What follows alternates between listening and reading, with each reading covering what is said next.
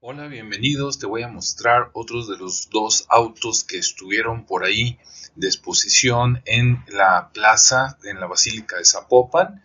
Estamos viendo en la pantalla el Porsche o Porsche 356 Spister.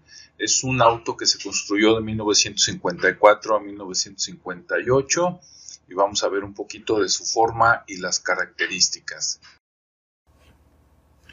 Muy bien, bueno, aquí estamos viendo el Volvo que ya te expliqué en otro video y a la derecha está precisamente el Porsche, el Porsche 356, ¿no? Ve qué bonito convertible biplaza y bueno, aquí lo estamos viendo, ¿no? Ve qué bonito sus faros, eh, los eh, eh, su, parabrisas muy aerodinámico y bueno, la forma que hizo famoso a Porsche, ¿no? Aquí lo estamos viendo por la parte de atrás y de costado ve la línea para aquellos tiempos y aquí están sus características. Era un 4 cilindros, motor 1582, 4 velocidades, corría a 185 kilómetros por hora y levantaba de 0 a 100 en 14 segundos. Era de dos puertas y pesaba solo 770 kilos. Se vendió de 1955 a 1958. Sí, así es que esas son las características del Porsche 356 para que lo tomes en cuenta y cuando veas uno, bueno, pues ya sabes qué es lo que tienes ahí enfrente, ¿no? Muy bien. Bueno, pues aquí puedes poner pausa para ver esos detalles y anotarlos mientras preparamos el siguiente modelo que te voy a mostrar aquí en unos segundos, que también es un auto muy muy bonito es un auto más viejito, más americano. El Porsche sabemos que es alemán, ¿verdad? Ahí está la, sangre europea. Pero en unos momentos más vamos a ver que también eh, los americanos pues tenían sus autos. Ahí está. Aquí está el Buick Special modelo 1956 mira nada más la línea, ¿no?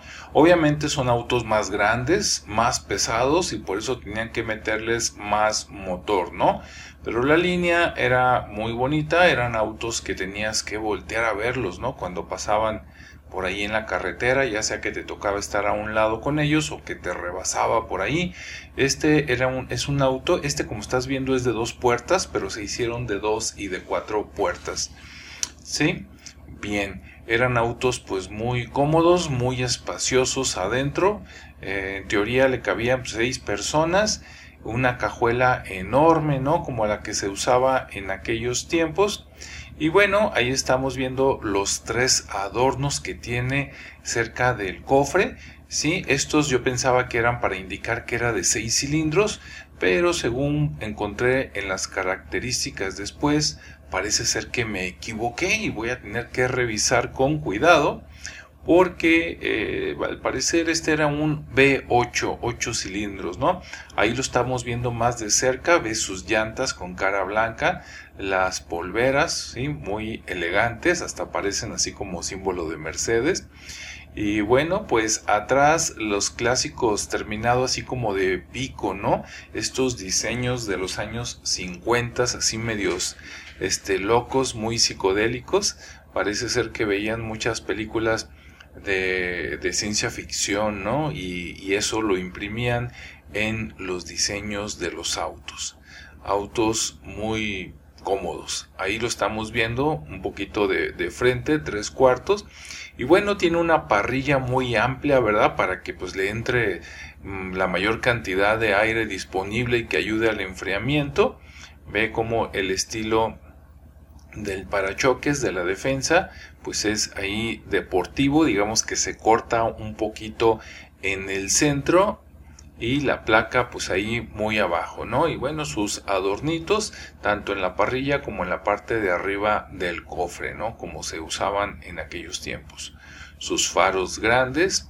Ahí está la parte de atrás que te comentaba esa cajuela tú la abrías y ahí fácilmente podrías acomodar a unas tres personas por ahí, sobre todo si eran chicas y medían menos de 1,60, de repente podías acomodarlas muy fácil, claro, no lo hacías, ¿verdad?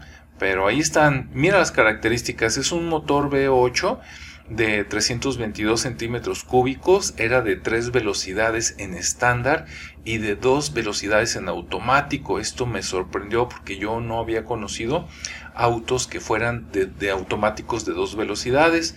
Su velocidad máxima eran 181 kilómetros por hora. Podría acelerar de 0 a 100 en 11.2 segundos. Esto es un wow. ¿Por qué? Porque, bueno, como vemos ahí abajo, pesaba 1820 kilos, o sea, son casi 2 toneladas, ¿no? Entonces, claro que necesitaba un motor V8 322 potente, porque si tuviera un motor como el Porsche, que prácticamente pesaba, este, pues menos de la mitad, este, pues no, no levantaba este coche, ¿no?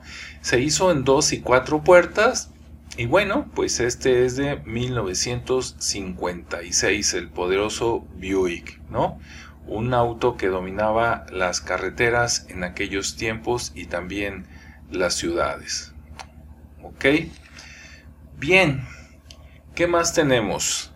Ah, bueno, pues te invito a visitar dardogarage.com, el sitio donde puedes encontrar información de autos clásicos y antiguos y además puedes ver ahí la revista, el número 2 de precisamente Dardo Garage Magazine, donde viene información de los rallies en México y la vida un poquito de Alejandro de Tomaso, ¿no? Este piloto y empresario primero argentino y que después se fue a Europa, allá con las grandes marcas de autos.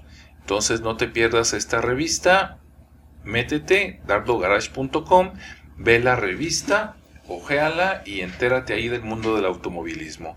Y bueno, si necesitas un curso de Excel, puedes visitar consultia.mx, donde tenemos a los mejores instructores para ti tenemos cursos en línea, cursos presenciales, los tenemos muy cortos porque nos vamos directo al punto para que aprendas lo que debes de aprender en solo 4, 6 o a lo mucho 8 horas. ¿Sí? Tenemos experiencia de más de 10 años, tenemos los mejores instructores